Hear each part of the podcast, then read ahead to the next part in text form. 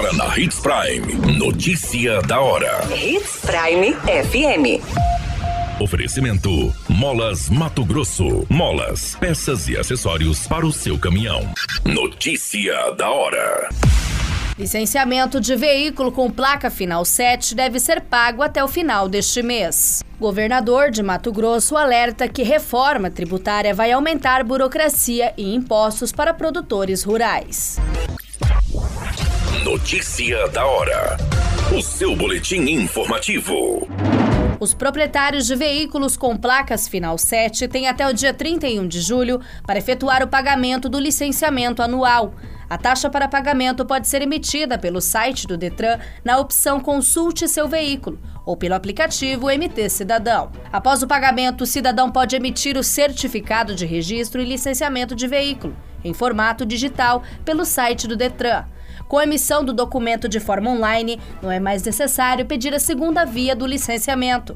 Caso o proprietário do veículo tenha sofrido extravio, furto ou roubo do documento, basta imprimir a segunda via em qualquer lugar em que tenha acesso à internet e impressora.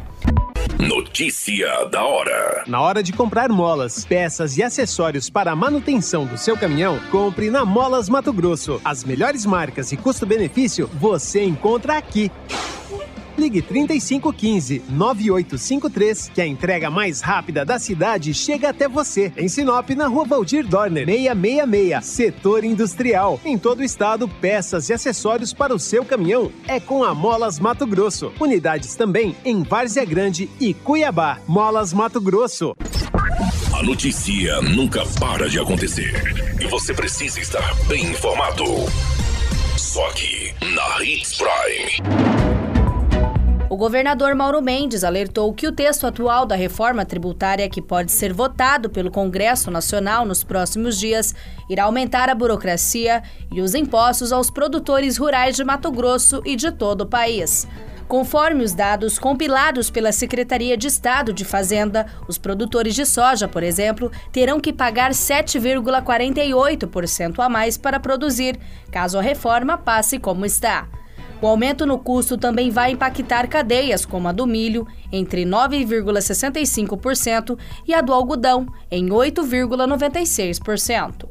O custo de produção aliado à nova forma de tributação proposta na reforma faria com que a renda bruta do produtor caísse, em média de 29%. Para os produtores de soja, a queda seria de 45%, enquanto no milho e no algodão, a renda bruta cairia 20% qualquer minuto, tudo pode mudar. Notícia da hora.